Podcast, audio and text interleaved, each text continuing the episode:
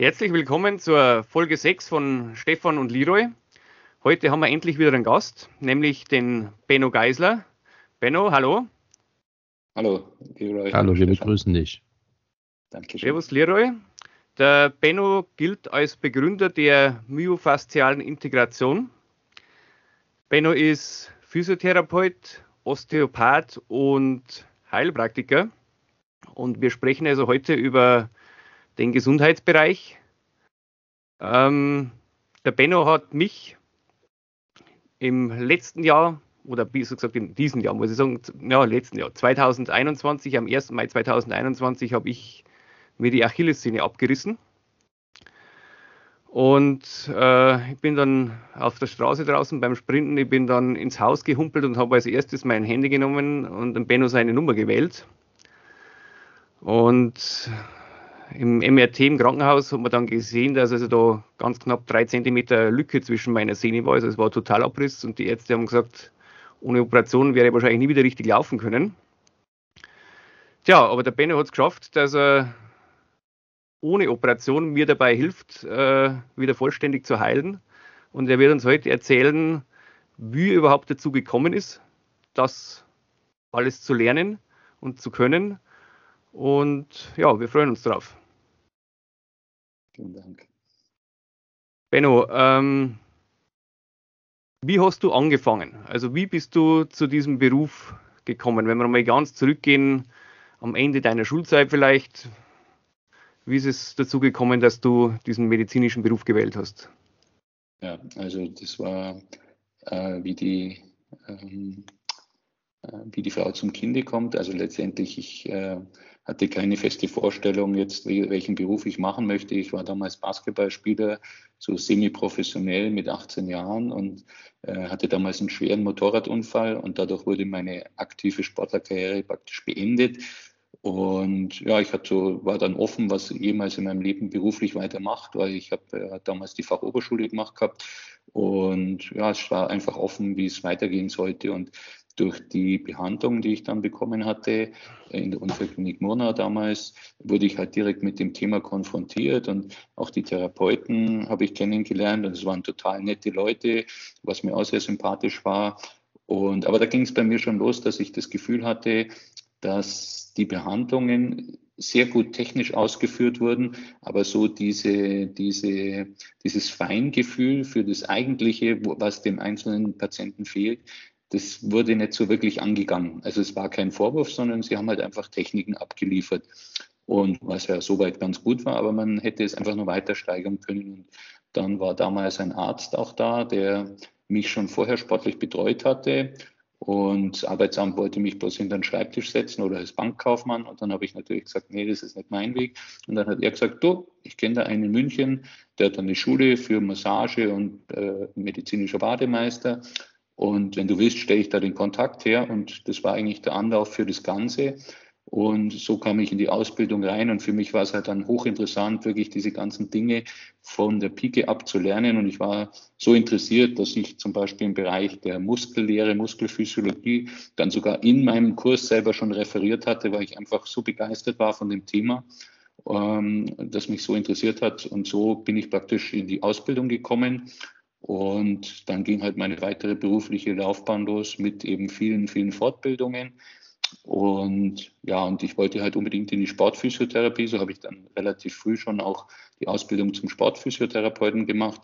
Habe dann die sogenannte DSB, damals Deutscher Sportbund, die Ausbildung gemacht und war so dann im Lehrstab, wurde in den Lehrstab auch berufen, schon 1989. Und so ging es einfach los und dann war ich halt nicht mehr zu bremsen, einfach mit meiner Energie. Warst du, warst du erst dann nach deiner Ausbildung angestellt oder bist du gleich selbstständig geworden? Ich war erst angestellt. Ich habe die erste Selbstständigkeit 1990, am 5. Januar 1990 begonnen mit einer kleinen Praxis. Ähm, ja, und da habe ich halt erst meine Kassenpraxis aufgebaut, weil man natürlich als kleiner, unbedeutender Therapeut erst einmal sowas macht. Und äh, genau, so ist es losgegangen. Wie qualifiziert man sich äh, für die Lehr Lehrpraxis, hat es gesagt, beim Deutschen äh, Sportbund? Mhm. Da rutscht genau, man ja also nicht einfach so rein, da muss man sich ja irgendwie schon äh, bemerkbar machen vorher, oder? Ja, also es ist so, man macht normalerweise erst die Grundausbildung zum Sportphysiotherapeuten, das so kleinere Verbände machen. Und mit dem bekommt man dann die Legitimation, sich beim Deutschen Sportbund zu bewerben. Und die entscheiden dann, ob man in die Ausbildung kommt. Und wenn man die halt sehr gut durchläuft und ich war halt damals auch einer der Besten in der Prüfung, ähm, äh, hat man die Chance, dann in den Lehrstab reinzukommen. Und dann wird man praktisch da berufen und fängt halt erst als Assistent an und steigt dann langsam halt die Leiter immer weiter rauf. Und wenn ich noch fragen darf, die, der Unterschied in der Ausbildung und in der Tätigkeit zwischen einem Sportphysiotherapeuten und einem normalen Physiotherapeuten? Normalerweise ist es so, dass der äh, entweder damals noch der Masseur medizinische Wartemeister, beziehungsweise damals gab es auch noch keinen Physiotherapeuten, den gab es nur in Frankreich, Belgien und in diesen Staaten, äh, sondern in Deutschland gab es dann nur den Krankengymnasten. Und diese beiden Berufsgruppen hatten quasi die Möglichkeit, in die Sportphysiotherapie einzusteigen. Okay. Ja, dann hast du dich selbstständig gemacht, 1990. Ja. Und bist dann sozusagen nur im sportlichen Bereich tätig gewesen oder hast das komplette Spektrum abgedeckt? Ich hatte damals das komplette Spektrum abgedeckt, also in der kleinen Praxis. Die war in der Nähe von Bad Aibling und äh, da hatte ich ganz normal auch die Patienten, aber ich war, wurde immer wieder eben zum, zum Lehrstab des DSB damals äh, abgerufen habe da eben unterrichtet und wurde dann eben auch schon äh, über das NOK 1992 für die Olympiade, für die Vorbereitung in Barcelona mit eingesetzt. Und es hat sich halt so immer mehr entwickelt. Ich habe immer mehr äh, Angebote bekommen, auf Kongressen zu referieren und war also so immer eigentlich unter, in diesem Flow drin, immer weiter fortzuschreiten, immer weiter nach oben zu kommen. Und du bist ja dann, also ich war ja das erste Mal bei dir, da hattest du noch eine Praxis. Und zwar in Landshut damals in der Marschallstraße, glaube ich, war das, oder? Ähm, und die war ja da doch einigermaßen groß, also relativ sehr groß eigentlich. Wie ist da der Wechsel dann zustande gekommen, dass du von Bad Aibling äh, da nach Landshut gekommen bist? Also das ist sehr intim, aber öffentlich. Äh, das war die Flucht von meiner ersten Frau äh, und äh, eben die neue Bekanntschaft an den Landshut. Und ja, so ist es gegangen, wie, wie man halt öfter, wie das Leben so spielt. Und dann war es halt die Flucht nach Landshut. Und dann kam ich Ende 93 schon nach Landshut und habe dann im Januar 95 mit meiner damaligen dann Lebensgefährtin die neue Praxis aufgebaut in Landshut. Da haben sich also dann deiner, deiner ersten Frau zu verdanken, dass du, dass ich die überhaupt kennengelernt habe. Ja, ich bin ja auch sehr dankbar. ähm, wie war das so bei den bei die Olympiaden? Also ich meine, wir, wir normalos sehen ja immer nur das äh, am Fernsehen und so weiter, aber man hört immer nur die Geschichten aus dem olympischen Dorf und so. Ähm, wir sind die Sportler so wenn keine Kamera dabei ist? Ja, also die meisten, also es gibt da auch alle möglichen Typen. Es gibt die, ähm, die, die halt sehr verschlossen sind, die immer ihre Sache alleine machen. Äh, und dann gibt es natürlich die, gerade die Mannschaftssportler, äh, die dann, wo es dann natürlich auch nach den Wettkämpfen immer Party gibt und so. Äh, ich weiß noch, 96 war halt so, das war in Atlanta damals, das war diese Riesenstimmung, äh, wo wir viele ja, wo viele Nationen dann wirklich gefeiert haben nach ihren Siegen. Ich weiß noch, die Turmspringerinnen damals, die Australierinnen, die haben ihn immer weggelassen und dann habe ich bis um halb sechs gefeiert und musste dann mit meiner Mannschaft gleich wieder ab, weil ich die Kanu-Rennsport-Nationalmannschaft betreut hatte, auf die Rennstrecke. Also ich bin gar nicht mehr ins Bett, ich habe bloß noch meinen Koffer schnell geholt, bin dann gleich wieder weiter. Also es war schon, es ist schon ein tolles Leben und es ist einfach äh, überwältigend, wenn du, wenn du dann einfach die, die die schnellsten, die besten, ja, die schönsten vielleicht nicht, aber die schnellsten, besten und leistungsfähigsten Menschen in ihrer Sportart äh, da unter einem Dach hast oder auch sehr exotisch was weiß ich, wenn dann so die Afrikaner in diese, in, im Olympischen Dorf gibt es ja immer diese, diese Wegelchen, wo dann alle drin sitzen, um eben zu den Transportstationen gebracht zu werden. Und wenn die dann so mit Kutten einsteigen und dann schnüffelt man so und denkt sich, oh, die riechen aber anders. Also nicht schlecht, aber einfach exotisch, ganz anders. Und das war also äh, die Olympiaden äh, zu der damaligen Zeit für mich eine absolute Begeisterung und, und wie gesagt, die Leute waren sehr, sehr nett und die Sportler alle, mit denen kann man sehr, sehr gut äh, kommunizieren und auskommen welche Aufgaben, du bist dort als Sportphysiotherapeut tätig gewesen, welche Aufgaben hat man in, in, in dieser Funktion bei der Betreuung ja. olympischer Teams? Mhm. Es ist so, dass normalerweise ist es ja nur ganz äh, reglementierte Teilnehmerzahl und auch äh, die Sportler, die mit dürfen. Und für die gab es dann immer so, ein, so, eine Verhältnismäßigkeit, was weiß ich, zehn Sportler, ein Physiotherapeut oder acht Sportler oder zu der Zeit Atlanta war die Aufteilung noch, glaube ich, sogar zwölf oder 14 Sportler pro Physiotherapeut, was ein Wahnsinn ist, weil du musst dich ja um die äh, Regeneration und auch bei Verletzungen kümmern. Und äh, das ist so, dass die einzelnen Fachverbände immer vorher äh, einreichen müssen, welchen Physiotherapeuten sie mitnehmen wollen. Und der muss dann eben die sogenannte DSB-Lizenz haben. Und der wird, dann, der wird dann von oben her be beurteilt, ob der eben mitreisen darf für die Mannschaft oder nicht. Also die Verbände können es nur vorschlagen. Also ich hatte eben damals 96 in der Hauptsache die Kanu-Rennsport-Nationalmannschaft äh, mit damals noch Birgit Fischer, äh, die man ja aus Ostzeiten noch gut kennt. Ähm, und äh, ja, so sind die einzelnen Verbände. Und dann ist es so, wird man teilweise abgestellt in den Zentralbereich, äh, wo also dann Sportler, die eben von den anderen nicht mit behandelt werden können oder wenn schwere Verletzungen sind, die dann dort behandelt werden. Aber es ist im Prinzip schon, äh, äh, ja, man ist den ganzen Tag unter Sturm. Ähm, da sind ja bestimmt auch Ärzte dabei. Ja. Hm, Gibt es da ganz klar abgesteckte Tätigkeitsbereiche oder sind das fließende Grenzen? Und wie ist so das Verhältnis zwischen Physiotherapeuten und Ärzten in der Zusammenarbeit konkret?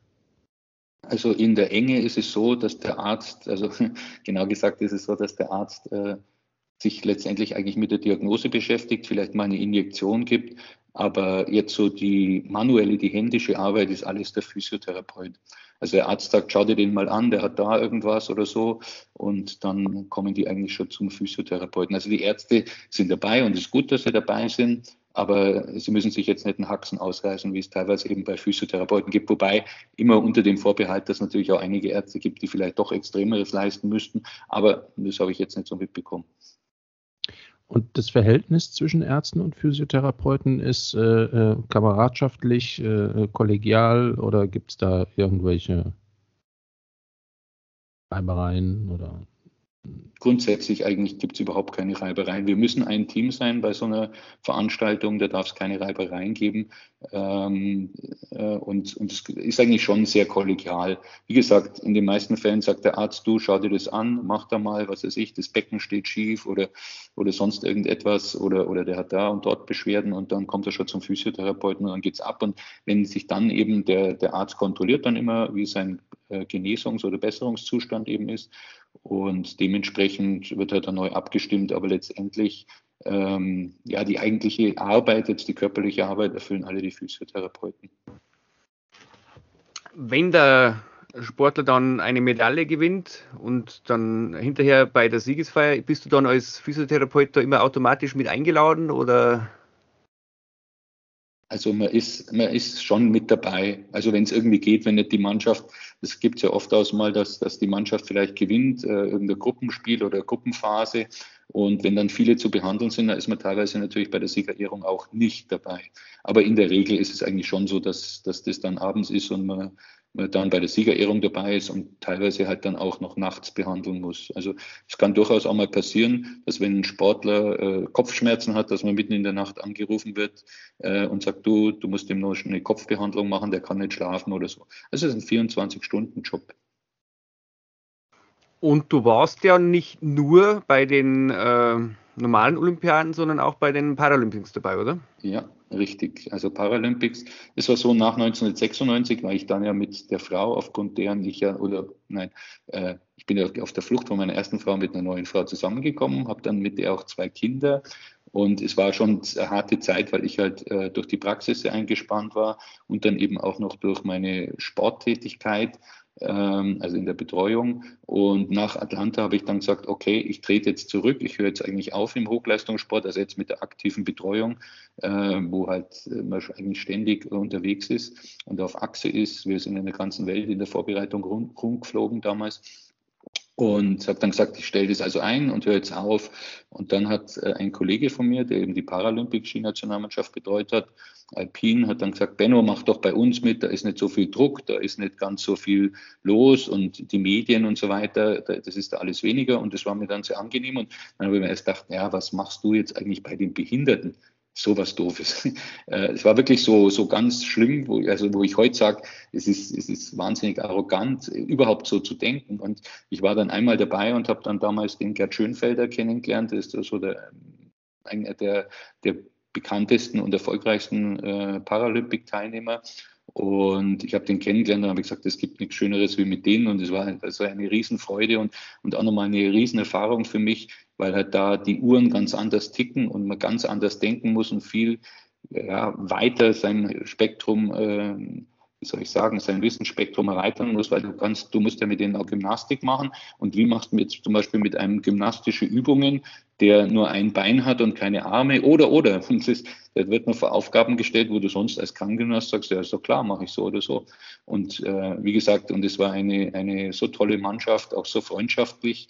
Und die, die haben auch so hohe Wertschätzung gehabt gegenüber der Physiotherapie dass ich ja mit denen dann eben 1998 in Nagano war, 2002 in Salt Lake City, 2006 in Turin und 2010 in Vancouver, also mit denen praktisch äh, 1, 2, 3, 4 Paralympia Paralympiaden mitgemacht habe. Und du warst ja dann einmal äh, eigentlich direkt verantwortlich äh, oder mitverantwortlich für eine Bronzemedaille, oder? Die es eigentlich nicht hätte geben sollen. Das war eine Goldmedaille. Du meinst die von Gerd Ach, Schönfelder? Mhm, beim, beim Slalom von. Genau, Ach, Gold, also ich, ich, ich, dachte Bronze war es. Entschuldigung. Nein, nein, Gold pass auf, ist noch da, besser. Genau, das war so mein, mein, mein Einstieg eben in dieses mach dein Ding und mach nicht das, was alle anderen sagen und mach nicht nur das, was gelernt hast, sondern schau einfach, wenn du Lösungen erkennst, dann beschäftige dich nicht mit den Problemen, die andere machen, wenn die Lösung da ist.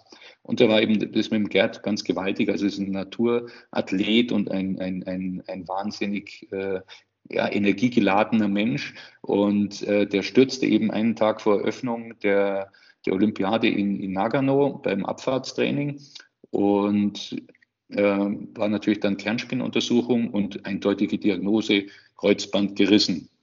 Und, und man muss dazu sagen, der hatte nur ein Bein, oder? Nein, der hat zwei Beine, aber nur einen Arm, also dem fehlt die ganze Schulter auch. Ach so. Ach der hat schon zwei mhm. Beine. Ähm, genau, und äh, war vorher auch sehr erfolgreicher äh, Paralympic-Skifahrer schon, der war schon in Lillehammer dabei und hat da schon mal ganz, gut, ganz gute Rennen gefahren. Aber da in Nagano eben war für ihn eigentlich Schluss und alle haben gesagt, du kannst nach Hause fliegen, Gerd. Und ich habe gesagt, nee, Gerd, du bleibst jetzt einfach da, weil besser wie hier behandelt werden kannst daheim auch nicht. Und jetzt probieren wir es einfach. Und der Gerd, für den war nichts wichtiger, als zu denken, ich will, eine, ich will wieder aufs Treppchen, ich will eine Medaille gewinnen. Ich habe gesagt, Gerd, irgendwie schaffen wir das schon. Und die Zeit ist natürlich knapp und es ging ja schon damit los, dass am nächsten Tag die Öffnung war und er war offiziell Fahnenträger. Und äh, es war natürlich klar erst einmal, dass er die Fahne nicht tragen kann. Und dann habe ich ihn ähm, dann noch so weit hingebracht, dass er also auch bei der Eröffnungsfeier die Fahne tragen konnte und einlaufen konnte ins Stadion. Ähm, war tolle Sache. Und ich habe ihn dann halt wirklich so fünf Tage, jeden Tag drei, vier Stunden behandelt. Und er konnte dann äh, beziehungsweise nach dem fünften Tag sind wir heimlich auf die, auf die Trainingsstrecke gegangen mit den Skien und haben mal geschaut. Ich habe geschaut, wie er halt das Bein belasten kann, wie er die Kante ziehen kann. Und es ging wunderbar. Und äh, dann sind wir wieder zurückgekommen, sind ins Olympische Dorf und da hat schon die ganze Mannschaft gesagt, Benno und Gerd ab zur Mannschaftsführung, Anschiss abholen. und dann sind wir dann natürlich rein und dann war da ein Riesenauflauf. Ähm, alle da, Chef de Mission, Bundestrainer, Arzt, äh, Pressesprecher. Und dann hat der Chef der Mission gesagt, Gerd, was macht denn ihr zwei da? Da sagt der Gertl, was sollen wir schon machen? Skifahren heute, wir sind ja bei einer Winterolympiade, was macht man da sonst? und dann war natürlich großes Raunen, ähm, weil wir hatten auch einen Skifahrer schon, der auch schwer gestürzt war, der hatte eine Fersenbeinzertrümmerung. Und deswegen war die Presse natürlich da schon ganz sensibel auf irgendwelche Verletzungen und dass man da die Leute vielleicht überlastet oder sonst irgendetwas. Aber wurscht. Und dann äh, haben die eben zum Gerd gesagt, was möchtest du? Und dann sagt der Gerd, ja, am Rennen teilnehmen ja, spinnst du, bist du wahnsinnig, du kannst da niemals teilnehmen, du hast so eine schwere Verletzung. Und dann sagt der Gertl, was wolltest du machen? Wolltest du mich zurückhalten? Muss ich was unterschreiben oder so? Na, das nicht. Und lange Rede, kurzer Sinn, zwei Tage später im Riesenslalom habe ich ihm am Knie ein Betontape angelegt, sage ich, der hätte, also der hätte sich die Hüfte rausgerissen, an am Knie wäre nichts passiert. Und da also hat er teilgenommen, hat dann die Bronzemedaille schon gewonnen. Und zwei Tage später dann im Slalom hat er die Goldmedaille gewonnen. Und die, sagt er mir heute noch, er war vor ein paar Wochen ja bei mir wegen einer Schultergeschichte, sagt er, die hat er also mir zu verdanken, wobei es natürlich, es war eine Hilfe, dass er sie äh, erreichen konnte oder gewinnen konnte, aber erreicht hat er es natürlich selber, weil ich war nicht auf die Ski draufgestanden. Genau, und das war so mein Einstieg in das, dass ich gesagt habe, es sind Dinge möglich. Ähm, man muss einfach dranbleiben, such nach der Lösung, halte dich nicht auf mit Problemen, die dir die anderen Menschen machen. Und so ging das dann ganz extrem in meine Richtung, wo ich dann gesagt habe, okay, jetzt ist, jetzt, jetzt geh, mach deinen Weg und mach nicht das, was alle anderen machen. Und war was hast dies, du dann? Ähm, Entschuldigung. War das dann schon der, der Einstieg, also in diese, vielleicht, dass wir den Begriff jetzt mal äh, aufklären, ein bisschen diese myofasziale Integration. Die meisten Zuhörer werden sich wahrscheinlich überhaupt nichts darunter vorstellen können. Was ist das genau? Im menschlichen Körper geht es darum, dass wenn wir uns bewegen, macht der Muskel nichts anderes, wie die Knochen zu jonglieren. Du könntest nicht stehen, wenn ich dir alle Knochen rausnehmen würde, würde ein Fleischspatzen am Boden liegen, der vielleicht bestenfalls auf den Brustwarzen über den Boden robben kann, aber sich nicht anders bewegen. Und der Muskel hat eine abartig hohe Intelligenz, abartig ist ein blödes Wort, aber eine unfassbare Intelligenz, um den Knochen so zu jonglieren, dass wir stehen können, dass wir uns bewegen können. Du kannst den Arm zur Seite nehmen. Das ganze System regelt ständig nach. Dies, der, der Körper ist in einer genialen Weise geschaffen. Und wenn die Integrität dieser Muskelbindegewebs, myofaszial, also Myomuskel, Faszie, die, die, das Bindegewebe. Dieses myofasziale Gewebe ist in der Lage, die Knochen so zu jonglieren, dass diese Perfektion auftritt und wir eben unseren Körper so bewegen können. Und der Kopf meint immer, das verstehen zu müssen, wird es aber wahrscheinlich nie schaffen, weil es viel zu schnell geht. Und je mehr wir da versuchen, über den Kopf das zu steuern, körperliche Bewegungen, desto schlechter funktioniert. Wir müssen den Körper dazu bekommen, dass er wieder frei reagieren kann. Und wenn diese Systeme integer sind, dann meldet kein Anteil dieses Systems Schaden ans Gehirn, was dann eventuell als Schmerz interpretiert wird. Und so können einfach solche genialen Bewegungen entstehen, wie sie im Alltag und letztendlich natürlich auch im Hochleistungssport entstehen. Und diese, diese Integrität ist bei jedem individuell. Das muss man lernen zu verstehen. Es gibt nicht das vordere Kreuzband, das hintere Kreuzband, ähm, das und das, sondern ist bei jedem ist die eigene Integrität das Entscheidende. Wenn ich hier noch ein kurzes Beispiel anführen darf, wenn man sich die besten zehn Tennisspieler der Welt anschaut, ein Medvedev, ein Djokovic, wie auch immer, dann sind es unbestritten die, die die höchste Perfektion haben, den Ball zu schlagen im Sinne von Länge, im Sinne von Härte, im Sinne von Platzierung. Nur die Integrität liegt im Individuum. Das heißt, jeder dieser Menschen schlägt den Ball anders. Sobald der eine anfangen würde, versuchen würde, den Ball so zu schlagen wie der andere, der Top Ten, würde es nicht mehr funktionieren. Das ist myofasziale Integration. Oder man kann auch sagen, im menschlichen Körper geht es um Ordnung. Ist die Ordnung da? Ist Wohlbefinden oder die Konsequenz auch, dass Heilung wieder eintreten kann? Ist Unordnung da? Ist es entweder der Entstehungs Entstehungsort von Überlastung, Krankheit oder äh, letztendlich der Ort, wo keine Heilung stattfinden kann.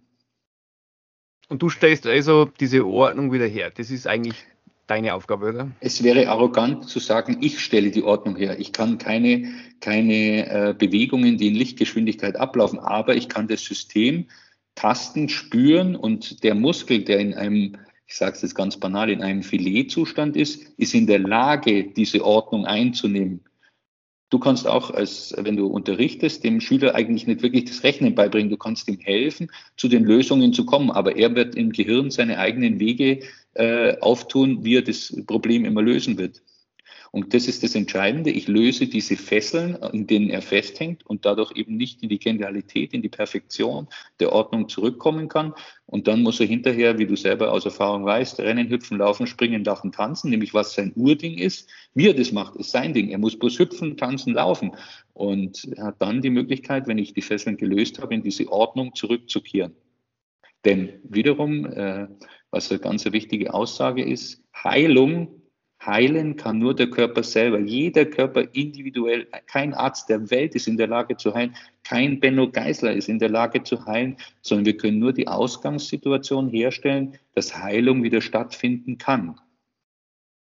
Habe ich das richtig verstanden, dass die äh, Geschichte mit dem Skifahrer sozusagen eine Initialzündung bei dir war, wo sich dann nach und nach was entwickelt hat. Denn du bist ja dann nicht morgens aufgestanden und hast gesagt, äh, ich äh, weiß jetzt, was myofasziale Integration ist, sondern das ist ja ein Prozess gewesen, vermutlich, ähm, wo irgendwas bei dir passiert ist und du bist dann im Pfad gefolgt, der von innen gekommen ist, von außen gekommen ist? War es Intuition? War es äh, Wissen? Waren es Gespräche mit den Sportlern? Was, was ist da, was ist da passiert? Was passiert, wenn man sowas für sich und für andere entdeckt? Ich möchte es einmal so rum äh, aufziehen. Ich hatte, ich war Anfang der 90er ein Therapeut, wo ich gesagt habe, äh, was, soll, was soll mir noch jemand beibringen? Ich kann alles. Also ich wusste alles und ich konnte alles, bloß es hat nichts funktioniert. Das heißt, du machst diese Techniken, weil die eben pauschal sind, aber du, du schaffst es nicht, die Integrität herzustellen, eben deiner Behandlung zu dem Sportler oder zu dem Menschen auch individuell. Du musst ihn abholen, genau an dem Punkt, wo er steht und dann wieder auf seine eigene Spur bringen. Und ähm, es war so, ich hatte vor ja, knapp 40 Jahren damals äh, von einem Khalifa äh, von Hallein gehört, also bei Salzburg, äh, der eben, wo auch Sportler wie Boris Becker, Steffi Graf waren und der die behandelt hat. Und er hatte im Prinzip keine wirkliche ähm, Zertifikate an Ausbildung. Ich weiß nur aus Recherchen, dass er damals in Ägypten Medizin angefangen hatte zu studieren und dann eben nach Deutschland kam, in Deutschland behandelt war. Da wurde er dann des Landes quasi vertrieben, weil er nicht behandeln durfte. Er hatte keine Zertifikate und ist dann nach Salzburg gegangen. Damals war das natürlich nicht so in der Recherche wie heute, weil man hatte noch kein Internet und konnte da nichts, sondern es waren immer so, ich war ja im Sportlergeist drin, ich habe immer meine Ohren offen gehalten und ich habe einfach von Sachen gehört, wo ich gehört habe, da gibt es Lösungen.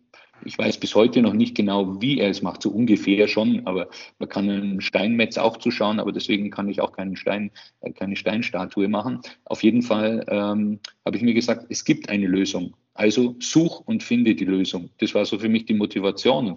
Als ich eben Gerd Schönfelder dann 98 behandelt hatte mit dem und solchen Erfolg habe, habe ich gesagt, ey, jetzt hast du es mal geschafft, genau diese Systeme so wieder äh, in Gang zu bringen, zu reaktivieren, dass es funktionieren kann. Und da begibst du dich natürlich dann äh, ganz alleine irgendwo ins Weltall, weil dir keiner mitzieht. Und die anderen, die das natürlich äh, nicht so können, die wollen auch nicht, dass du natürlich sowas machst.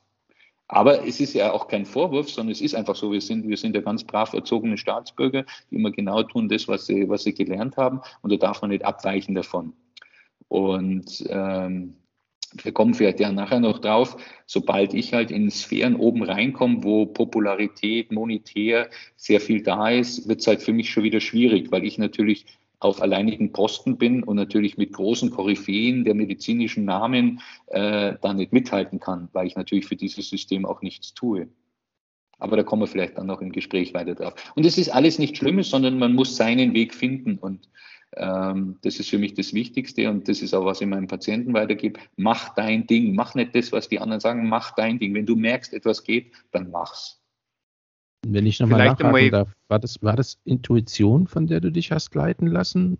Oder was hat dir die Kraft gegeben, diesen Weg zu gehen? Das ist ja jetzt auch nicht alltäglich. Nein, aber ich hatte ja die Lösung. Es war plötzlich die Lösung da für dieses, was nicht geht. Ich suche immer nach Lösungen. Wenn jemand kommt mit der abgerissenen Achillessehne, versuche ich, dass der wieder rennen kann. Mich interessiert nicht die Achillessehne, mich interessiert auch nicht das Kreuzband, sondern das, dass er in seine Funktion zurückkommen kann. Und wenn er in seine Funktion zurückkommen kann, dann wird seine, werden seine Zellen auch die Ordnung, ich sage jetzt mal, ich kann es natürlich nicht 100 Prozent sagen, aber seine, wenn, wenn die Ordnung wieder da ist, wird auch das Organ wiederhergestellt. Es gibt so einen schönen Sprung, Spruch, Form follows Function. Die Form folgt der Funktion. Und jede Zelle in deinem Körper, und es sind circa 10 Billiarden, wir können mal bei 1 anfangen äh, zu zählen, diese 10 Billiarden Zellen haben eine Aufgabe. Jede Zelle, fast jede Zelle, bis auf ganz wenige Stammzellen eben, sind determiniert. Das heißt, sie wissen ganz genau, was sie tun müssen für einen Muskelstoffwechsel, für einen Bindegewebsstoffwechsel, für die Reparatur, für die Regeneration. Jede Zelle weiß das. Und wenn jede Zelle seine Aufgabe erfüllt, dann ist die Heilung die Konsequenz. Wenn Zellen im Standby-Modus sind oder nicht mehr die Informationen über Bewegung bekommen, dann stellen sie ihre Arbeit ein und dann tun sie auch nichts mehr. Vielleicht einmal für einen, für einen Zuhörer. Also ich war ja das erste Mal, glaube ich, vor zehn Jahren oder so vom Ben einmal und da habe ich, ich weiß nicht, hast mir du erzählt von Mohammed Khalifa oder habe ich es irgendwo gelesen und ich war da wahnsinnig verwundert, weil der normale Mensch denkt, der Mohammed Khalifa, der steht so für äh, Kreuzbänder. Der, der heilt Kreuzbänder äh, ohne Operation. Und jeder glaubt, das kann es ja nicht geben. Ja, Kreuzband muss operiert werden, so kennt man es ja. Und äh, der Benner hat zu mir damals einmal gesagt, naja, Kreuzband ist ja relativ einfach. zu heilen. Achillessehne abgerissene ist extrem schwierig. Und ich bin damals beim Gegangen und denke, naja, also Achillessehne abgerissen, wie soll denn das jemand heilen können? Dass ich dann später mal in der Situation bin, ja, dass er, dass ich mit der abgerissenen Achillessehne zu ihm komme und wo er gerade gesagt hat, er stellt das wieder her. Also bei mir war das so, als ich die Achillessehne mir abgerissen habe, das war beim Sprinten, es hat einen Peitschenknall gegeben und meine Sehne war. Mein Nachbar, der mir auf der Straße gesehen hat, wie ich beim Sprinten war, hat gesagt, was war das für ein Knall? Dann habe ich gesagt, naja, das ist meine Achillessehne. Ich habe sofort gewusst, was, was los ist. Und in dem Moment dann war der Fuß tot. Ich konnte meine Zehen nicht mehr bewegen, der war wie abgestorben. Ich habe überhaupt nichts mehr gefühlt. Und dann war ich halt relativ bald dann, abends war ich dann beim Benno und er hat also angefangen zu behandeln und so nach eineinhalb Stunden oder so, äh, oder vorher hat er schon gesagt, ich soll mir versuchen, meine Zehen gegen seine Hand zu pressen. Das ging praktisch überhaupt nicht. Also null. Ich habe gar nicht gewusst, wie ich das machen soll, weil mein Fuß war ja tot. Und dann nach diesen eineinhalb Stunden Behandlung hat er gesagt, so, und jetzt drückst du mit deinen Zehen gegen meine Hand. Und plötzlich ging das wieder. So ganz leicht. Ich, plötzlich war da wieder eine gewisse Ordnung da. Ich konnte also plötzlich wieder einen leichten Druck ausüben. Und genau das war das. Also man muss wirklich, das kann man sich nicht vorstellen bei dieser Behandlung. Äh, ich habe aber gesagt, haben, bei jeder Behandlung hat mich ungefähr vier Wochen weitergebracht. Einmal weiß ich noch, äh, ich konnte nicht stehen, keine Chance. Ja. Ben hat gesagt, stell dich vor der Behandlung, stell dich mal hin, ohne Krücken. Das ging nicht, unmöglich. Und dann war wieder diese eineinhalb Stunden Behandlung und dann haben wir es wieder versucht. Und plötzlich konnte ich stehen.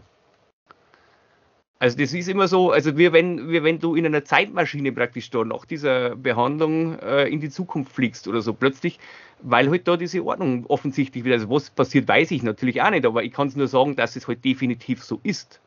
Und also wer äh, für sich äh, da mal interessiert, dieser Name Mohammed Khalifa, den kann man bei YouTube eingeben, da gibt es mittlerweile gute Dokus über den. Da haben, also das wurde ja lange nicht geglaubt und man hat dann da mal von der Uni Wien oder Salzburg, ich weiß nicht mehr, so Studien mit ihm gemacht, äh, wo man das dann nachvollzogen hat mit den Kreuzbändern und so weiter. Also es glaubt fast keiner, aber es ist tatsächlich so. Ich, meine, ich bin jetzt wirklich das beste Beispiel ja, mit meiner abgerissenen Szene. Also ich, ich, bin jetzt hier der Kartoffelbauer, Entschuldigung, ich muss nochmal nachfragen. Also ich verstehe das Prinzip. Äh, äh man, man, weiß, okay, die natürliche Integrität ist wiederherzustellen.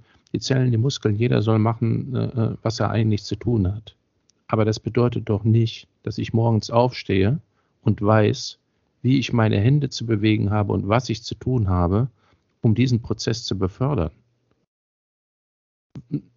Verstehst du meine Frage? Ja, ja, ich verstehe es sehr gut. Ich versuche die auch richtig aufzusaugen, um sie auch richtig beantworten zu können. Ähm, dein Körper selber ist ein Genie so wie dein Kopf in seinem Bereich ein Genie ist. Und der Kopf muss den Körper einfach machen lassen. Du stehst in der Früh auf und sagst, boah, ich habe so viel Wein getrunken oder Bier, ich muss dringend mal die Blase entleeren. Das sagt der Kopf dem Körper. Und der Körper sagt, alles klar, Freund, das machen wir. Aber du denkst nicht drüber nach, dass du jetzt erst die Tür aufmachen musst, bevor du einen Schädel einrennst. Du denkst nicht drüber nach, dass du den Fuß über die Schwelle heben musst. Dein Körper ist scharf drauf oder wie man heute so schön sagt, geil drauf, das zu erfüllen, was dein Kopf sich wünscht. Und der Körper macht es. Und sobald der Kopf aber mit reingeht in diese Bewegungsmuster und meint, vorschreiben zu müssen, du, du musst jetzt da den Fuß hochheben oder du musst jetzt da das und das, dann wird er, wird er den Körper blockieren und dann kommt es zu Verletzungen. Oder umgekehrt gesagt, wenn du am Boden liegst oder zum Schlafen oder nach einer Verletzung und ich sage dir, versuch wieder, wo möchtest du hin, zu dem Baum da vorne zu gehen, dann geh zu dem Baum und denk nicht übers Gehen nach. Das macht der Körper, der hat die Genialität, der Körper kann das selber. Das macht er auch. Aber unser Kopf ist leider der größte Intrigant des menschlichen Körpers oder Denunziant. Das heißt, er kann Heilung komplett verhindern. Wenn der Stefan zum Beispiel mit seiner Achillessehne zu mir kommt und der sagt mir, der Geißler ist ein doofer Typ, das geht nie mehr, ich kann doch meinen Fuß nicht mehr bewegen. Ich weiß ganz genau, dass wenn das Ding ab ist, dann ist es ab, dann kannst du nicht mehr zusammen. Dann blockierst du über den Kopf jegliche Heilungsprozesse. Der Kopf ist in der Lage, den Körper nicht nur an der Heilung zu verhindern oder einzuschränken. Er ist sogar in der Lage, den Körper zu töten. Und das ist, das ist diese Integrität auch wieder, die man herstellen muss, einmal auf der körperlichen Ebene und auch einmal die Beziehung vom Kopf zum Körper. Wenn ich das nicht schaffe, wenn bei mir einer rausgeht und schaut, wie, wie drei Tage Regen und ist sauer und, und, äh, und hat aber es wehtan, dann wird da wahrscheinlich ganz wenig passieren, weil er einfach die Heilung verhindert. Kann man das, kann man das so nach, also ich kann die körperliche Ebene so weit bringen, dass der Körper wieder in die Lage versetzt wird, selber zu agieren. Und der Kopf, der Patient, muss im Kopf nur die Freude haben, wieder von A nach B zu gehen oder den, den Gedanken, wo ich möchte einen Berg wieder hinaufgehen oder den Gedanken, ich möchte meinen Muscle up wieder machen oder was auch ich, was weiß ich. Er muss wieder in die Funktion kommen, aber der Kopf darf ihm nicht die Funktion vorschreiben. Danke für die Erklärung. Die hört sich gut an. Aber es, ja kein, es, gab ja kein Lehrbuch für dich, wo das drin stand. Ähm, wie, Nein, wie, wie, kann ich sozusagen den Patienten, den Körper, den Kopf, das, es ist ja nicht so, dass der Patient nur da liegt, sondern du machst ja was, diese Stunde, anderthalb Stunden mit dem Patienten. Mhm. Und das war ja nirgendwo geschrieben. Das ist ja sozusagen, wo ist es hergekommen? Das ist sozusagen ja, aus, der Kern meiner Frage. Aha. Das ist aus dem, natürlich hatte ich viele Ausbildungen, die da immer gesagt, so und so funktioniert, aber es hat halt nicht so funktioniert. Aber du musst viele Wege erkennen, die nicht dein Weg sind und dann tust du dich viel leichter, den richtigen Weg zu finden. Also wenn ich eine Kreuzung habe oder eine Gabelung mit vier Abzweigungen und bei drei steht schon dort, das funktioniert nicht, dann probiere halt die vierte und da wird die Chance groß sein, dass ich da weitergehe. Und der Weg war einfach, die Lösung ist da. Es gibt Lösungen. Da hat mich damals eben die primäre Inspiration kam da über den Khalifa. Und, und dann ging das immer weiter. Und dann hatten wir aus Amerika dann den Dr. Stephen DiPaldos, der leider auch 2005 schon verstorben ist, der eben äh, orthopathische Medizin gebracht hat. Und wir haben den nach Deutschland geholt und ein Thomas Myers, der sehr viele äh, Anatomie-Präparate gemacht hat. Und ich weiß damals noch, äh, also ich habe die Auf Fortbildung aufgesagt, weil ich mich interessiere für das, was die natürlich machen. Und ähm, habe mit denen auch sehr, sehr guten Kontakt gehabt. Und ich habe damals zum Stephen noch gesagt, zum Stephen DiPaldos, dem Begründer der orthopathischen Medizin oder Fasziendistorsionsmodell gibt es heute auch diese Fortbildung. Ähm, und habe ihm gesagt, das ist alles schon richtig, was du da machst, aber letztendlich geht es mir zu wenig ins Detail. Es muss einfach, er hat, er hat einfach, ich sag mal, relativ grob immer Sachen gemacht. Es gibt heute ja auch äh, äh, den Liebscher und Brach, der äh, aus einem ganz anderen Bereich kommt und der natürlich dies medienmäßig riesig aufgezogen hat. Aber er erklärt natürlich jeden, der sich mit dem Detail beschäftigt, eigentlich für einen Trottel, weil er sagt, wenn du 80 Punkte gelernt hast, brauchst du kein Physiotherapeut mehr sein, sondern du lernst die 80 Punkte, drückst bei jedem dahin und dann funktioniert Letztendlich ist es trotzdem sehr gut, was er macht, aufgrund dessen, dass er eben das riesig hochgepusht hat und die Leute Gymnastiken machen. Und die schlechteste Gymnastik ist immer noch besser wie keine Gymnastik kommt. Kann sie auch nur ein Bewegungsapparat, in die Bewegung dann nicht so äh, stattfinden können, ist es trotzdem äh, äh, ganz gut, was er, was er da eben gemacht hat. Genau, aber jetzt und, und mein Ding, mein Ding kam halt dann eben über den, über die ganzen anderen Fortbildungen und meine Erfolge, dass ich gesagt habe, geh deinen Weg einfach weiter. Vielleicht, dass man mal äh, für den Zuhörer, dass ich das mal beschreibe, wie muss man sich eine Behandlung bei dir vorstellen. Also ich habe einmal, ist, wenn mich einer fragt, was der Benno so macht und wie der Benno so ist, dann sage ich immer, äh, die Ärzte, das sind Automechaniker. Die, die, die operieren und so weiter. Ja, der Automechaniker, du hast äh, was weiß ich, eine gebrochene Feder oder einen gebrochenen Stoßdämpfer, dann baut er halt den aus und baut einen neuen ein aber er denkt nicht darüber nach, warum ist der gebrochen. Wenn du beim Benno auf der Liege liegst, mit meiner, also ich sage mal, mit meiner abgerissenen Achillessehne, 80 Prozent der Zeit hat er sich, glaube ich, gar nicht mit meiner Achillessehne beschäftigt. Der hat immer bei mir in der Mitte des Körpers angefangen, so im Bauchraum, da rumzudrücken, da waren dann schmerzhafte Stellen und so weiter. Also das ist nicht so, dass du hingehst und sagst, ich habe ein irgendein Problem im Knie oder in der Achillessehne und dann behandelt er nur das. Sondern der Benno behandelt immer das komplette System. Der kümmert sich um den ganzen Körper und ganz zum Schluss in der Regel dann erst um das verletzte Teil. Also er bringt sozusagen erst den Rest in Ordnung, der vielleicht nicht in Ordnung ist, und, und dann kümmert er sich um das, um das verletzte Teil. Also es geht immer um den ganzen Körper, um das ganze System halt, wie er halt sagt, ja. Du hast das jetzt genau richtig angesprochen. Ähm, es geht nicht um das einzelne Teil, was kaputt ist, sondern es geht um das System. Ist das System integer, ist die Heilung die Konsequenz. wenn ich, wenn ich das mal wieder so im Auto vergleichen darf, dann Du, du bringst dein Auto jeden zweiten Tag äh, in die Werkstatt, weil Kotflügel hinten, äh, Scheinwerfer rechts vorne kaputt ist. Die können das schon reparieren. Aber das Problem ist ja nicht der Scheinwerfer oder, oder der Kotflügel, sondern das, dass du nicht in der Lage bist, dein System so einzusetzen, um mit dem Ding richtig zu fahren. Kannst du das System richtig einsetzen, dann heilt der Körper den Kotflügel und den Scheinwerfer von selber. Das ist es.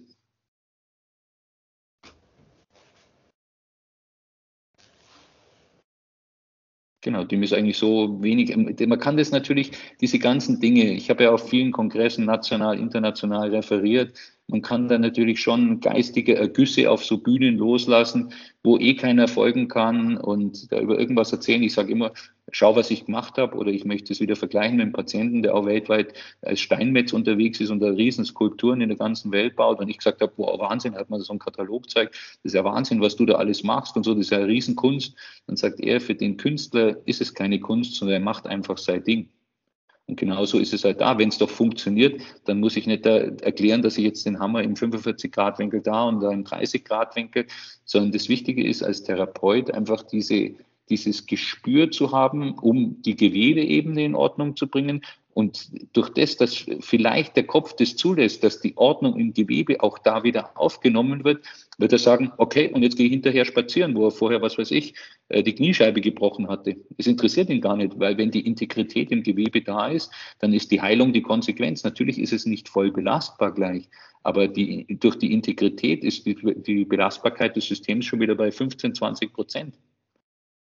Also wenn man da vielleicht einmal von der Zeit her spricht, äh, an meinem Beispiel jetzt, äh, ich war sechs Wochen nachdem, dass ich äh, die Szene abgerissen hatte, bin ich wieder in die Arbeit gegangen ohne Krücken. Und also in, der, in der sechsten Woche war ich dann beim Arzt. Der hat das Ganze mit, mit äh, Ultraschall dann begutachtet und die Sehne war wieder voll da die war zusammengewachsen, die hat man auch gespürt und so weiter, ja, dass die wieder sich sozusagen miteinander verbunden hat, die Fasern wieder zusammengefunden, das wieder zusammengewachsen ist. Natürlich war es nicht voll belastbar. Also ich bin zum Beispiel anfangs in der Arbeit musste ich immer äh, die Treppen rückwärts runtergehen, weil ich das einfach noch nicht konnte, die Belastung und so weiter. Und das hat natürlich getauert. Also ich darf sagen, ich bin jetzt in manchen Bereichen schon wieder stärker als vorher, weil ich extrem viel trainiert habe, in anderen noch nicht so stark, aber also ich bin da ich schon sagen, nahe an den 100 Prozent wieder. Ja, sensationell, dein Körper ist ein Genie. Und ich bin der kleine Diener, der, der helfen darf beim Polieren von dem Genie. Also 1. Mai 2021, ja, und jetzt haben wir äh, Anfang Januar 2022. Also das ist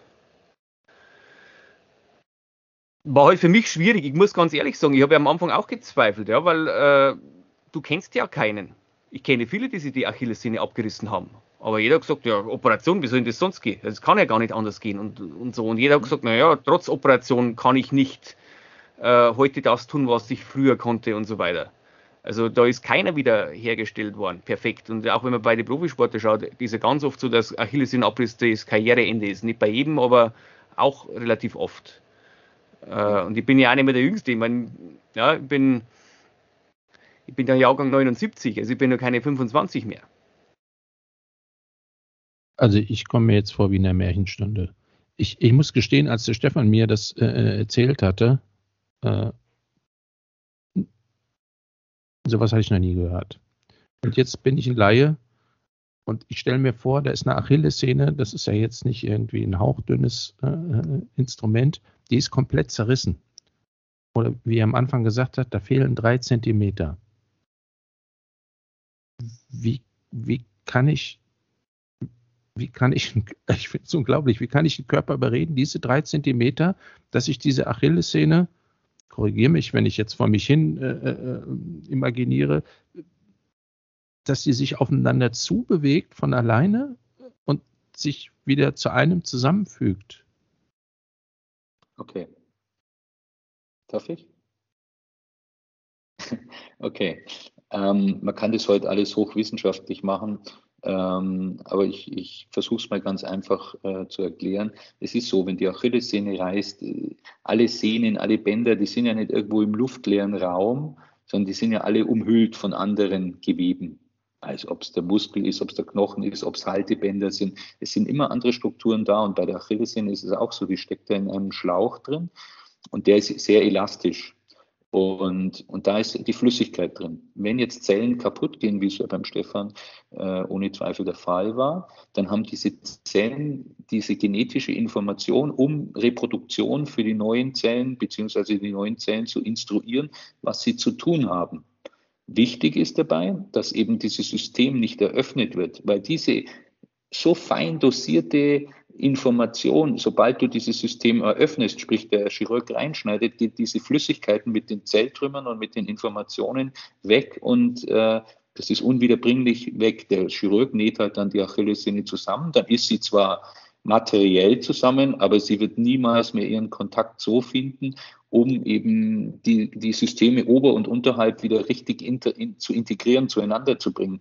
Man kann sich das vorstellen, eine Achillessehne ist wie ein Lichtleiterkabel und wenn das mal gerissen ist, das kann kein Mensch der Welt, aber die Zellen können es. Da arbeiten Millionen, Milliarden von Zellen und wollen den Körper wieder dazu bringen, das Ganze zu regenerieren. Was wichtig ist, ist eben die Zellen zu stimulieren. Das heißt, Du musst die Systeme ringsherum in Ordnung bringen, die vielleicht, ich sage es mal ganz blöd, auch erschrocken sind, dass die wieder in ihre alte Funktion zurückkehren und dadurch diesem System unterstützend helfen können, so schnell wie möglich wieder die Regeneration herbeizuführen. Und wie gesagt, ich habe da ganz viele Sachen. Ich hatte jetzt erst wieder eine Patientin mit Kniescheibenzertrümmerung und die sollte auch operiert werden. Die ist nach sechs Wochen wieder ganz normal in die Arbeit gegangen, ohne Operation, ohne Schienen. Ich darf solche Dinge ja gar nicht sagen, äh, weil äh, ich natürlich da den Mammon Schulmedizin ähm, Böses tue. Es ist allerdings so, ich, ich wehre mich immer und ich, ich muss immer lächeln, wenn es immer heißt, ja, der Geißler macht Alternativmedizin. Stimmt nicht. Ich betreibe Medizin. Es gibt Schulmedizin und es gibt Medizin oder meinetwegen auch Heilkunde und so weiter. Das, was ich betreibe, ist Medizin. Das ist das, das System wieder zurück in ihre Vitalität zu bringen. Das ist Medizin. Das andere ist Schulmedizin, die auch wichtig ist. Aber ist das, was ich betreibe, ist keine Alternativmedizin, so nach dem Motto, ja, da tun wir halt ein bisschen am Zopf hinten ziehen und dann wird die Achillessehne schon nachwachsen. Ähm, Jetzt nochmal, dass das auch wissenschaftlich gibt es viele Untersuchungen heute über die Faszien. Faszien sind ja eben seit 20 Jahren äh, so in aller Munde. Jeder weiß alles und alles sind die Besten. Äh, das Problem ist bloß, wenn die alles wissen, aber nichts können, nutzt es ja nichts. Ich habe die Erfolge und rede halt nicht so viel drüber, weil es letztendlich viel zu komplex ist. Aber es gibt diese Bindegewebszellen, die sogenannten Fibroblasten, und die werden durch diese hohe Energiedichte zu sogenannten Myofibroblasten, also Muskelbindegewebszellen. Und die hat man unter einem Elektronenmikroskop wirklich beobachten können, wie die die Fasern hinter sich herziehen, um den Kontakt wiederherzustellen. Das gibt es, da gibt es Aufnahmen drüber. Das will keiner wissen, weil um das zu machen, muss man sich halt wirklich mit diesen Systemen beschäftigen und der Aufwand ist natürlich riesengroß. Im Gegensatz zu dem, bitte, ich will die, die, die Chirurgie, wir brauchen sie auch nicht, nicht äh, runterspielen, aber wie eine Sehne zusammenzunehmen, das, ja, das macht man und dann ist gut. Aber äh, für mich ist ja nicht entscheidend, dass die Sehne wieder geht, sondern dass der Stefan wieder rennen kann oder der Patient wieder hüpfen kann. Genau. Und das ist möglich über den Körper, wenn wir ihn nicht immer so denunzieren würden und glauben würden, wir seien gescheiter wie der Körper. Man kann sich das nicht vorstellen, diese, diese ganzen Mechanismen im Körper.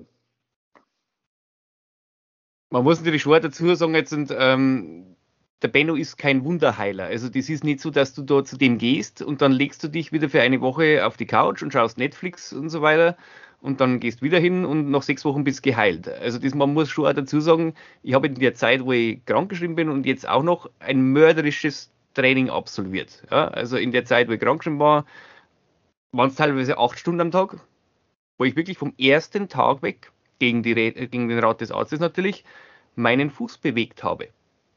Auf meinem Instagram-Account kann man das nachvollziehen, da habe ich immer die Übungen, was ich gemacht habe. Also einfach nur mal auf dem Bett gesessen und mit den Zehen so ein bisschen gegen den Boden gedrückt und ein bisschen so getänzelt und den Fuß hin und her bewegt oder ein, also einen Stachelball hin und her gerollt und all diese Dinge und das wirklich stundenlang. Und dann halt auch äh, mit den Krücken am Anfang nur rückwärts bergauf gelaufen, immer wieder und so.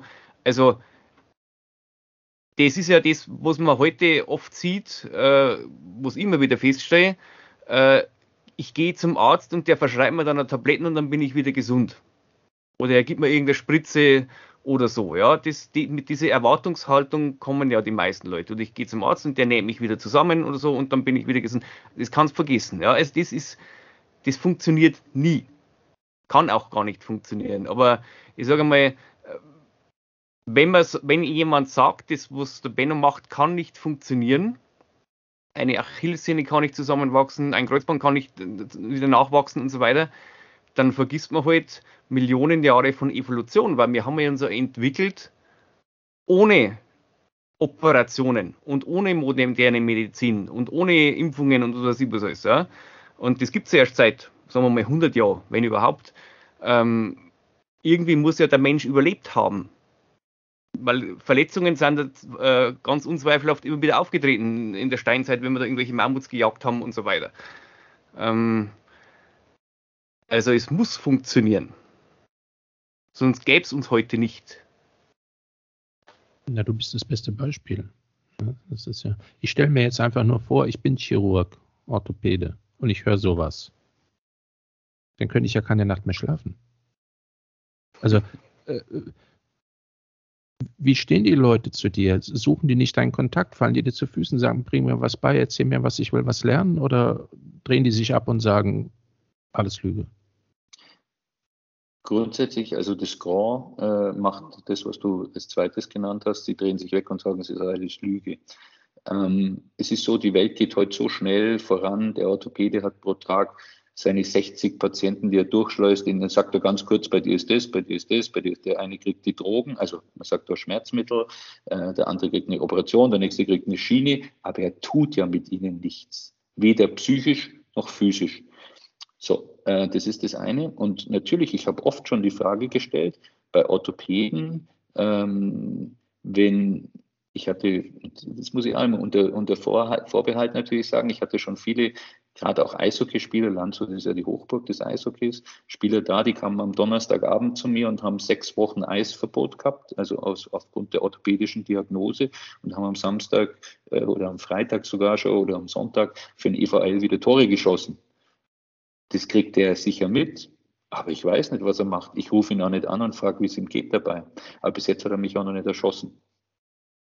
Das nur so als Beispiel. Und es geht und es darf halt, und da vielleicht geht es jetzt aber das Gespräch dann auch in die Richtung, es dürfen manche Sachen halt einfach nicht sein, weil sie nicht dem System entsprechen.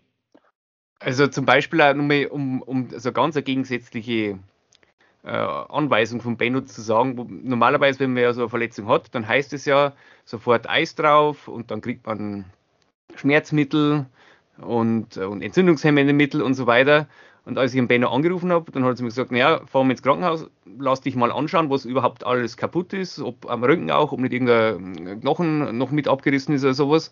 Aber die Anweisung war, kein Eis und lass dir auf keinen Fall irgendwelche Schmerzmittel oder Entzündungshemmer geben.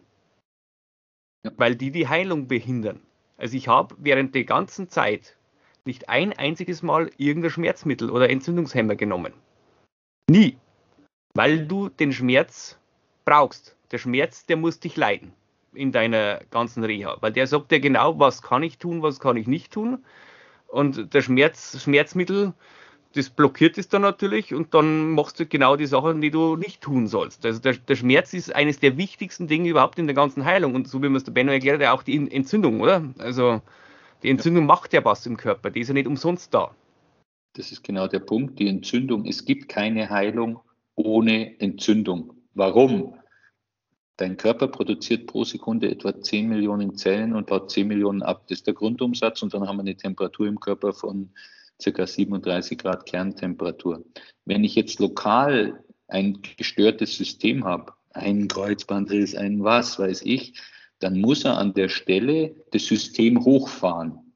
Und wie macht er das? Über Entzündung, weil sonst würde er ja, würde ja das, das System, dieses lokale System immer defizitär gegenüber dem Gesamtsystem bleiben. Also muss er eine Entzündung machen. Ich kann natürlich, wenn diese Entzündung zu stark hochschießt, das Ganze ein bisschen vielleicht steuern, aber linde. Und deswegen ist auch ähm, das mit dem, ja, ich habe eine Entzündung drin, da muss jetzt erst die Entzündung raus. Das sind so, so, so Dinge wie, keine Ahnung, äh, wenn die Frau zwei Beine hat, dann heirate ich sie, weil das ist ja dann die richtige Frau. Also das ist einfach so ein Nullwissen. Und das ist, aber es ist halt so erzogen und wir glauben da alle dran. Und äh, wenn ich zum Beispiel heute Kälte verwende, dann möchte ich dem Körper keine Kälte zuführen, sondern Wärme entziehen. Ich will die Zelle nicht töten mit Eis, weil ich weiß noch vor 30 Jahren ungefähr, wo ich in der Klinik äh, oder kurz vorher auch in der Klinik noch gearbeitet habe, äh, da haben wir ja immer tonnenweise Eis auf die Kniegelenke gepackt und die haben Jahre noch später Dystrophien, also schlechte Gewebeernährung gehabt, weil du die Zellen einfach zerstört hast. Du hast sie eingefroren und dann sind die irgendwann kaputt gegangen.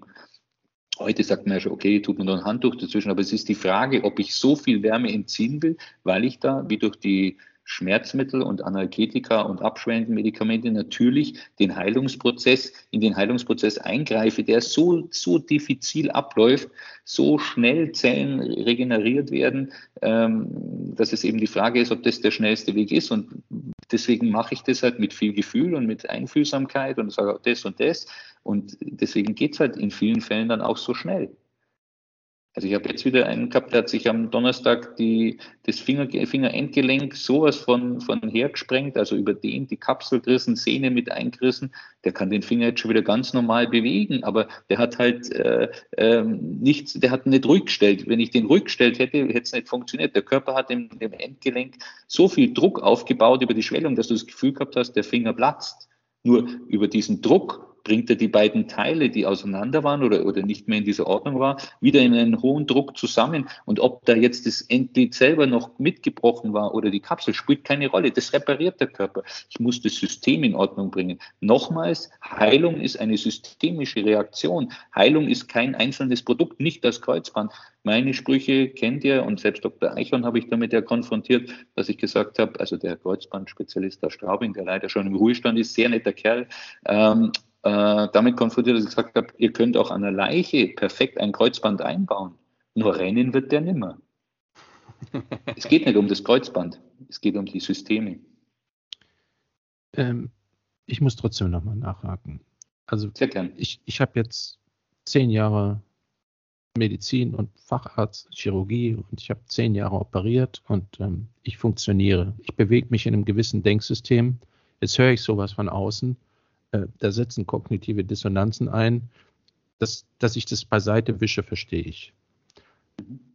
Aber es gibt ja also unter 100 Chirurgen, die das hören und die, die Patienten finden ja auch den Weg zu dir. Da muss es doch irgendwelche Fachärzte darunter geben, der Schulmedizin, die zur Kenntnis nehmen, hier passiert was, was ich mit meinem Instrumentarium nicht erklären kann. Gibt, gibt es denn niemand, der Kontakt zu dir sucht? Doch, ich habe vereinzelt Ärzte, in in Schwenningen, einen selbstständigen Orthopäden, ähm, auch Dr. Eichhorn, wie gesagt, er hat letztes Jahr in der Passauer Neuen Presse einen also großen Artikel eben über vordere Kreuzbänder geschrieben und der hat mich da auch relativ lobend erwähnt. Stefan, du hast mir selber den Bericht auch zukommen lassen. Weißt du das noch, letztes Jahr? Ja, ich muss mal schauen. Ich glaube, der war auf der Homepage von Dr. Eichhorn. Ich muss mal schauen, wenn ich ihn noch finde, dann verlinkt man. Mhm, genau, und Dr. Eichhorn hat selber da gesagt, äh, dass wir eben auf, auf vielen Kongressen schon in Battles gegeneinander aufgehetzt oder aufgewiegelt wurden. Und aber ich das halt aus meiner manuellen Sicht, eher aus der chirurgischen Sicht sehe, und aber es trotzdem eine große Teilmenge gibt, die und die, wo wir beide übereinstimmen. Und es war so interessant, ich habe vor drei Jahren auch dann nochmal in Straubing auf dem Kongress referiert und da kam er in der Früh und, und sagt zu Benno, hallo, dass ich dich sehe, sage hey, du hast doch gar keinen Vortrag. Ja, aber ich wollte dich mal sehen, sage ja, Jürgen treibt mir auch riesig hockt die mit her und als ich mir gerade so den Fruchtquark ins Gesicht geschmiert habe, hat er so gesagt, weißt du, Benno, eigentlich meinen wir zwei genau dasselbe. Und ich so, äh? ja, wir drücken es nur mit anderen Worten aus.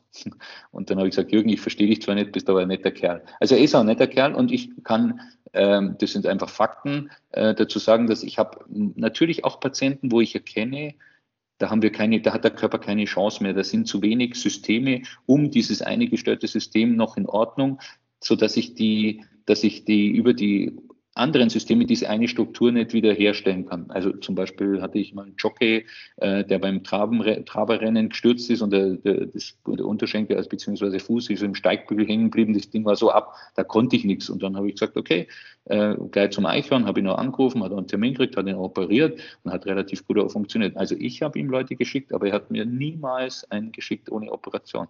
Warum? Weiß ich nicht. Nur äh, warum soll ich mich weiter mit dem Thema beschäftigen? Ich werde da, werd da nicht zurechtkommen. Und ich meine, die, die Leute, die, die, die richtig großen Ärzte, also ein Eichhorn, ein Müller-Wurfer, die kennen mich ja alle.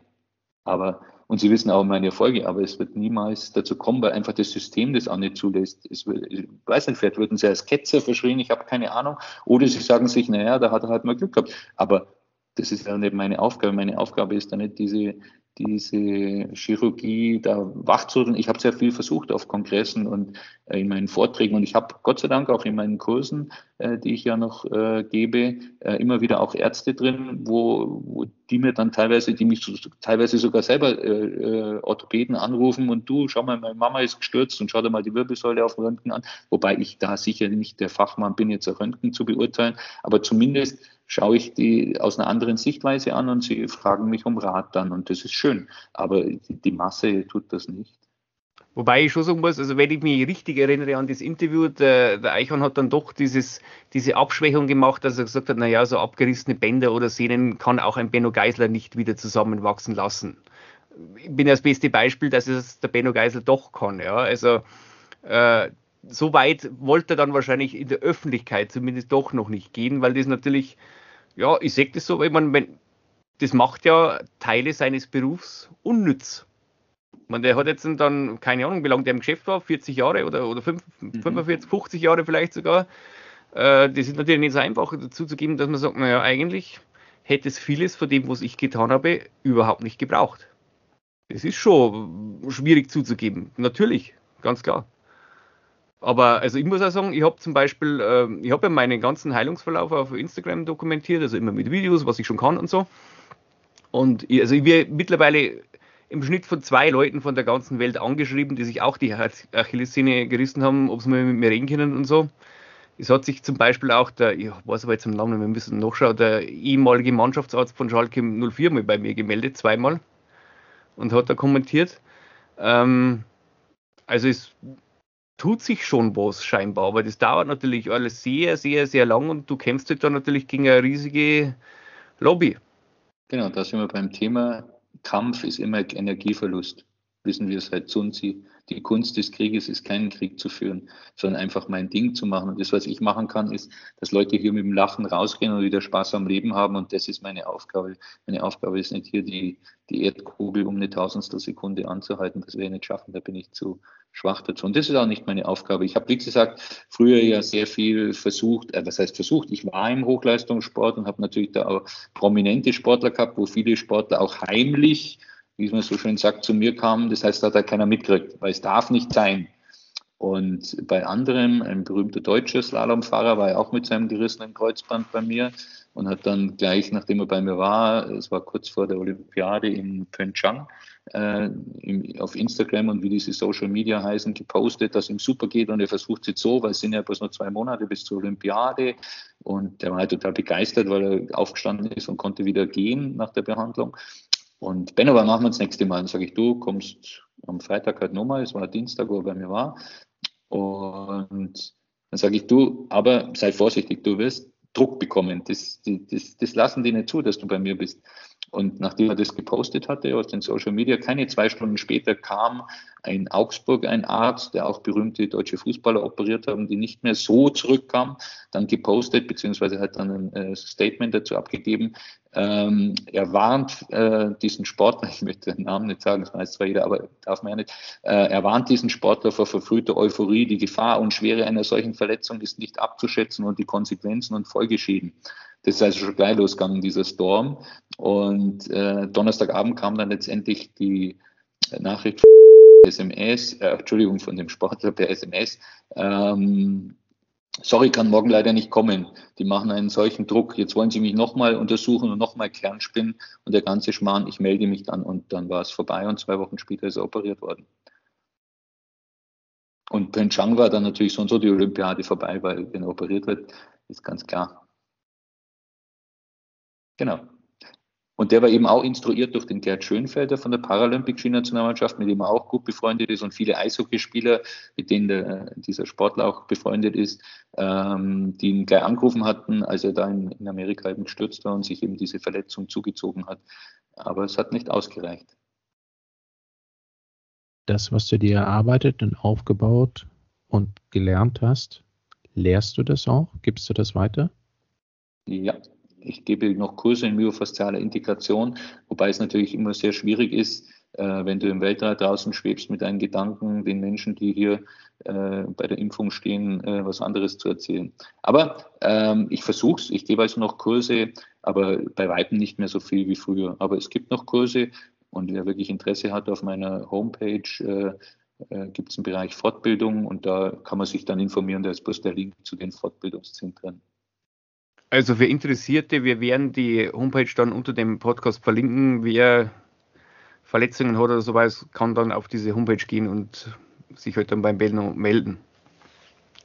Ich hätte noch eine Frage, Benno, und zwar, ich meine, du hast ja praktisch den, den sämtlichen Durchschnitt der Menschheit behandelt, also so vom wahrscheinlich übergewichtigen, geprägten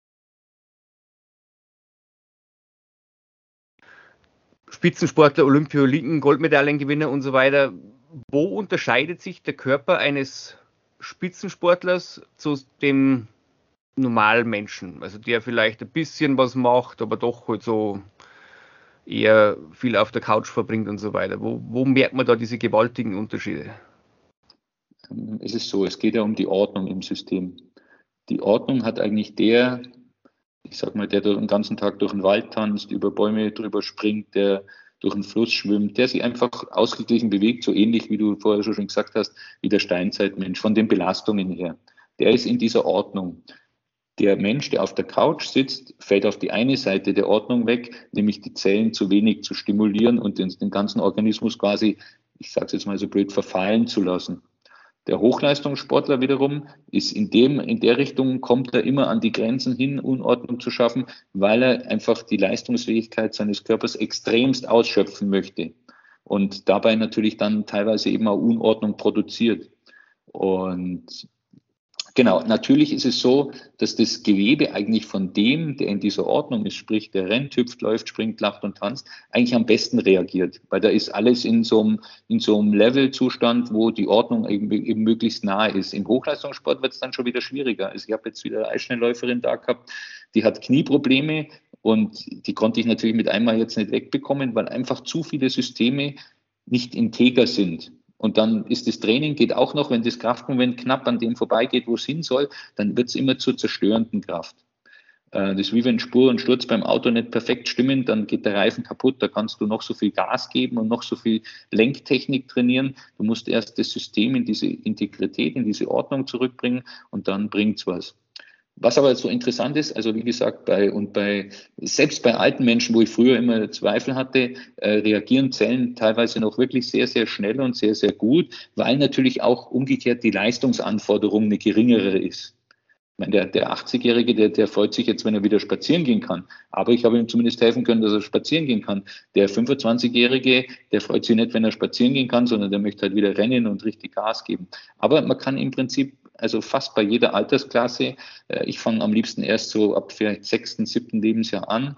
Ähm, früher habe ich auch sehr viel Säuglinge gemacht, aber meine Domäne ist mehr ab da und dann bis zu dem Zeitpunkt, wo er sagt, so, jetzt ist Schluss vom Alter her, äh, das ist so meins. Und was eben so interessant ist, ist eben dann auch noch von, von den Geweben her, zum Beispiel, wenn ich äh, andere Hautfarben behandle, also gerade jetzt ähm, Schwarze, hochinteressant, der Körper, die Muskulatur, die Zellen, das reagiert einfach anders. Es ist einfach anders. Ich, man kann jetzt lange drüber erzählen, aber es ist anders. Es reagiert anders, das System hochinteressant. Und deswegen ist für mich meine Praxis das Wichtigste, äh, weil die Leute auch sagen, ja, gehst du noch auf Fortbildung? Sag ich, was, was soll ich mich fortbilden? Ich, jeden Tag bekomme ich so viel Fortbildung, lasst mich doch in Ruhe, weil ihr bringt mich bloß auf Fährten, wo ich nichts anfangen kann. Mein, mein Grip ist der Patient, der auf der Liege liegt und da, den muss ich in diese, in diese Ordnung zurückbringen und am Muskel, ein ganz einfaches Beispiel, was ich meinen Schülern immer beibringe, ist, versuch dieses Filet herzustellen. Der Muskel, der scharf darauf ist, Informationen zu bekommen.